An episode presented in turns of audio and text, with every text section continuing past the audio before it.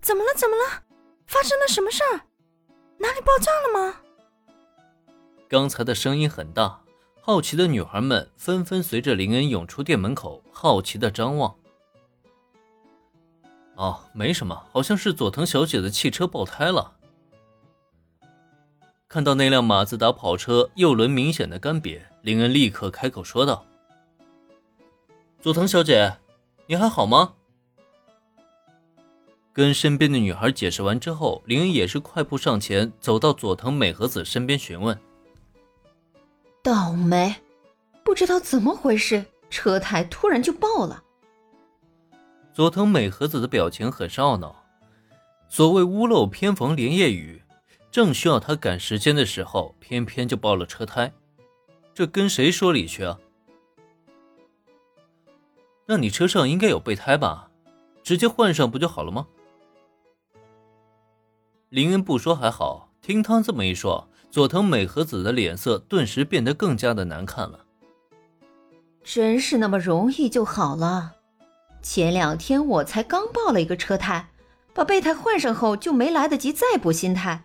现在我到哪儿再找个备胎来换呢？感情这佐藤美和子啊，面对爆胎已经是家常便饭了。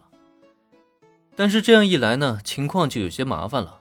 没有备胎的佐藤美和子根本没办法进行车胎的更换，他的车也只能暂时留在这里，等修理厂的人帮他更换新胎。但问题是，佐藤美和子现在正赶时间，又怎么可能留在这里干耗着呢？算了，不管他了。看了看爱车的情况以后，佐藤美和子很快收回了目光。这时再想开车是不行了，只能更换交通工具，打一辆出租车了。只是人生就是这样，越想要什么呀，就越没什么。佐藤美和子想要打车走。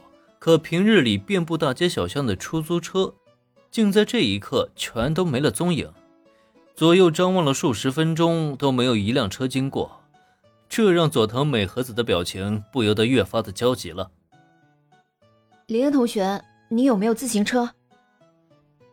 佐藤美和子此刻的心情实在是糟透了，可心中越是焦急，就越感觉不顺。到最后啊，他只能一咬牙，转头朝林恩开口询问。瞧他这架势，他是打算骑自行车一路直奔案发现场了。呃，抱歉啊，佐藤小姐，我这里没有自行车。上下打量了佐藤美和子一番，林恩的表情有些无语。就这一身女士西装，裙子就开在大腿处，如果跨上自行车一路飞奔，得给多少男人发福利啊！这姑娘为了工作还真是够拼的呀。可是很遗憾。就像林恩说的那样，他手里真的没有自行车啊。不过呢，呃，但是我手里有汽车，你需要吗？本来听到林恩否定的回答，佐藤美和子的表情顿时变得很是失落。他总觉得今天是倒霉透了，可没想到的是，下一秒竟然有转机了。有汽车？真的？他听到林恩说居然有汽车。顿时瞪大了眼睛，表情都有一些激动了。嗯，就在这附近的停车场里。佐藤小姐，你等一下啊！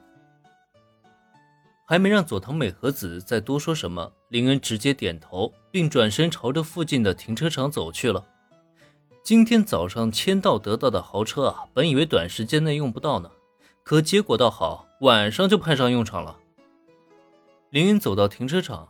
在这里啊，他一共有两个车位，同时也有两辆豪车并排摆放在那里。看了看两辆车，林恩觉得自己还是低调一些比较好，便拿出左边那辆阿斯顿马丁的钥匙，顺利将车发动了起来。说起来啊，林恩也有一段时间没开车了，这刚入手还是觉得有一些生疏，而且这种豪车啊，他以前也没摸过，需要进一步熟悉一下。不过即便如此。将车开到咖啡店门口，还是可以轻松做到的。事实上，前后也没有花太长时间。站在咖啡店门口的佐藤美和子就看见一辆银色的阿斯顿马丁缓缓地停靠在自己面前了。